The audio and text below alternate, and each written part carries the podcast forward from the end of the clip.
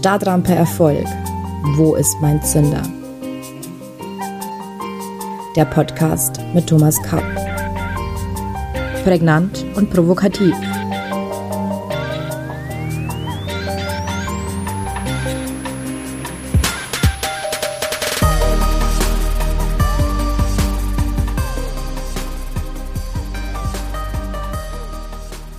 Herzlich willkommen zu unserer neuen Folge von Stadtrampe Erfolg. Wo ist mein Zünder? Heute beschäftigen wir uns mit der Frage, was sind Werte und warum brauchen wir sie? Wie immer beginnen wir mit einer Geschichte. In der staatlichen Kunsthalle Karlsruhe befindet sich das Bild Die sieben Todsünden von Otto Dix. Ein nach wie vor eindrucksvolles Gemälde. Heute halten wir die Todsünde für einen etwas verstaubten mittelalterlichen Begriff, über den wir uns erhaben fühlen. Aber tun wir das zu Recht?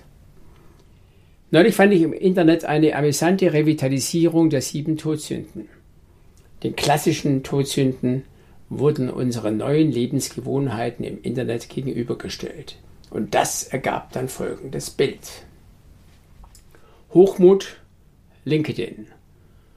Geiz Amazon, Wollust Tinder, Zorn Twitter, Völlerei Lieferando, Neid Instagram und Faulheit Netflix. Nehmen Sie das bitte nicht zu wörtlich, aber zum Anlass zum gelegentlichen Nachdenken. Was bedeutet das nun für unsere Stadtrampe Erfolg?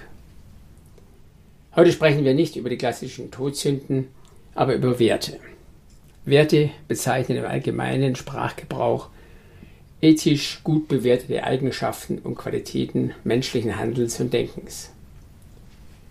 Werte sollen dem Menschen für sein Verhalten Orientierung verleihen und gute Denk- und Verhaltensweisen befördern. Je abstrakter ein Wert ist, desto größer ist meist seine Bedeutung. So ist Freiheit ein großes Wort, aber auch ein gewichtiges. Einen Wert kann man nie erreichen.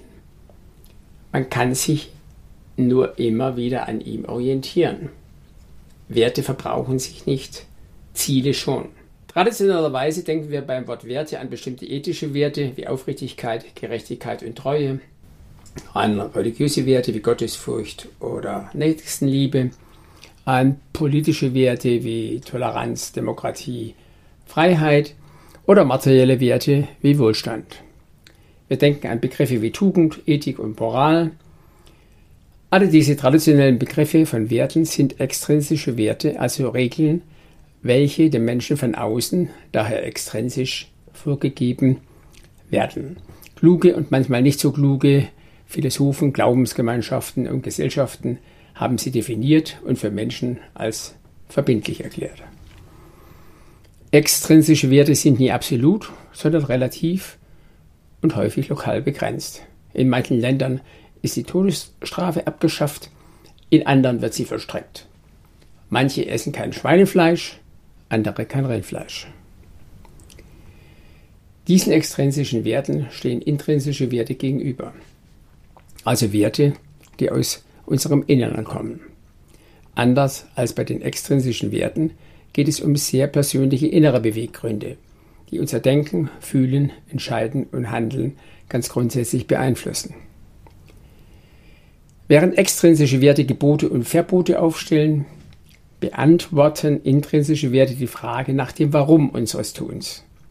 Warum denken, fühlen, entscheiden und handeln wir so, wie wir es tun? Es sind Werte, die uns am Herzen liegen, uns antreiben, emotional berühren, für die wir brennen und für die wir im Zweifel bereit sind, alles zu opfern, manchmal sogar zu sterben. Sie werden für uns, jedenfalls wenn wir ehrlich zu uns selbst sind, immer die Messlatte für unsere persönliche Ausrichtung und für schwierige Entscheidungen in unserem Leben sein. Intrinsische Werte sind nicht brüchig, sonst sind es keine. Intrinsische Werte sind die Ausprägung unserer Individualität und gelten auch dann noch, wenn sich die extrinsischen Werte geändert haben. Nun wird es spannend. Intrinsische Werte stehen nicht immer im Einklang mit den extrinsischen Werten. dann kommt es zu einem Konflikt. Gerade bei bewussten und tapferen Menschen werden die intrinsischen Werte im Zweifel die extrinsischen Werte im Falle des Konflikts ausstechen. Die Geschwister Scholl folgten ihren intrinsischen Werten, nämlich ihrem inneren persönlichen Bestreben, Menschen von einem Terrorregime zu befreien und handelten sogar gegen die in ihrer Zeit extrinsisch herrschende öffentliche Moral. Ihre innere Moral war so stark, dass sie dafür ihr Leben opferten. Aber wir sind nicht alle Helden. Manchmal zwingen uns extrinsische Werte, unsere intrinsischen Werte zu verraten. Darüber sollten wir nicht herablassend urteilen. Solche Konflikte können von existenzieller Natur sein. Wir müssen uns jedoch bewusst machen, welchen Preis wir bezahlen müssen, wenn wir gegen unsere intrinsischen Werte leben. Was sind nun die Unterschiede zwischen extrinsischen und intrinsischen Werten? Sieben Dinge unterscheiden die extrinsischen Werte von den intrinsischen Werten. Erstens.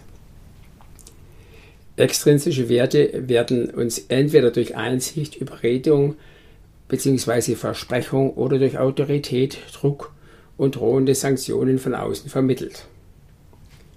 Wir erwerben sie von außen.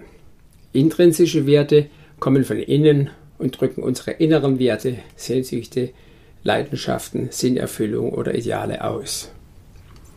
Zweitens. Extrinsische Werte sind sehr stark von objektiver Rationalität und kollektiven Erfahrungen, oft vieler Generationen geprägt. Die Grundlage von extrinsischen Werten ist daher oft die Vernunft. Intrinsische Werte sind dagegen von subjektiver Emotionalität, zuweilen auch Irrationalität geprägt. Drittens. Extrinsische Werte sind Derivate fremder Erfahrungen, intrinsische Werte sind Originale. Viertens. Extrinsische Werte begrenzen unser Verhalten, während intrinsische Werte uns öffnen, motivieren und antreiben. Fünftens. Intrinsische Werte geraten immer wieder mit extrinsischen in Konflikt. Diesen muss jeder ganz persönlich entscheiden. Verstoßen wir gegen extrinsische Werte, können wir immer noch mit unseren intrinsischen Werten im Reinen sein, so wie die Geschwister Scholl. Wenn wir jedoch auf Dauer gegen unsere intrinsischen Werte leben, zerstören wir unser Glück. Sechstens. Während unser Verhalten von extrinsischen Werten nur manchmal beeinflusst wird, zum Beispiel, wenn wir eine Geschwindigkeitsbegrenzung kurzfristig wegen einer Radarkontrolle einhalten, treibt uns eine intrinsische Motivation permanent an. Allerdings nur dann, wenn wir unsere intrinsischen Werte leben. Tun wir dies nicht, blockieren uns unsere intrinsischen Werte. Und schließlich siebtens, während die extrinsischen Werte grundsätzlich für jeden Menschen in gleicher Weise Geltung beanspruchen, stellen wir fest, dass unterschiedliche Menschen von ganz unterschiedlichen intrinsischen Werten Antrieb und Energie für ihr Handeln erhalten. Extrinsische Werte sind generell, intrinsische Werte sind individuell.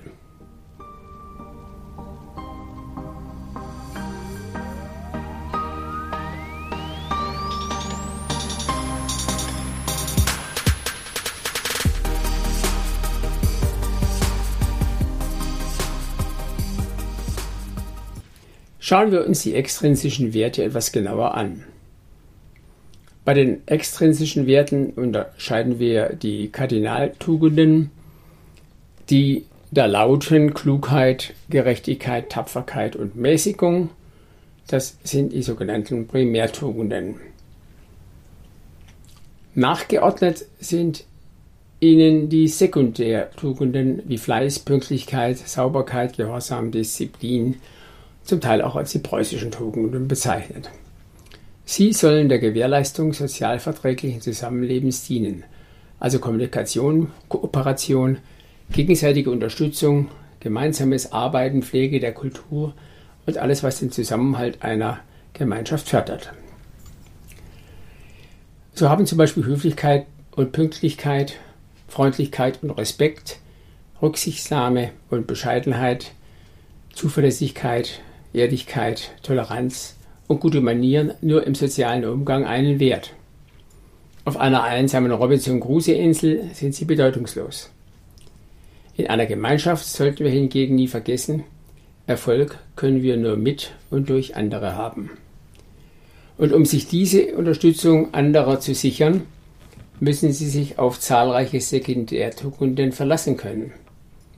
Hier gilt jedoch das Prinzip der Reziprozität.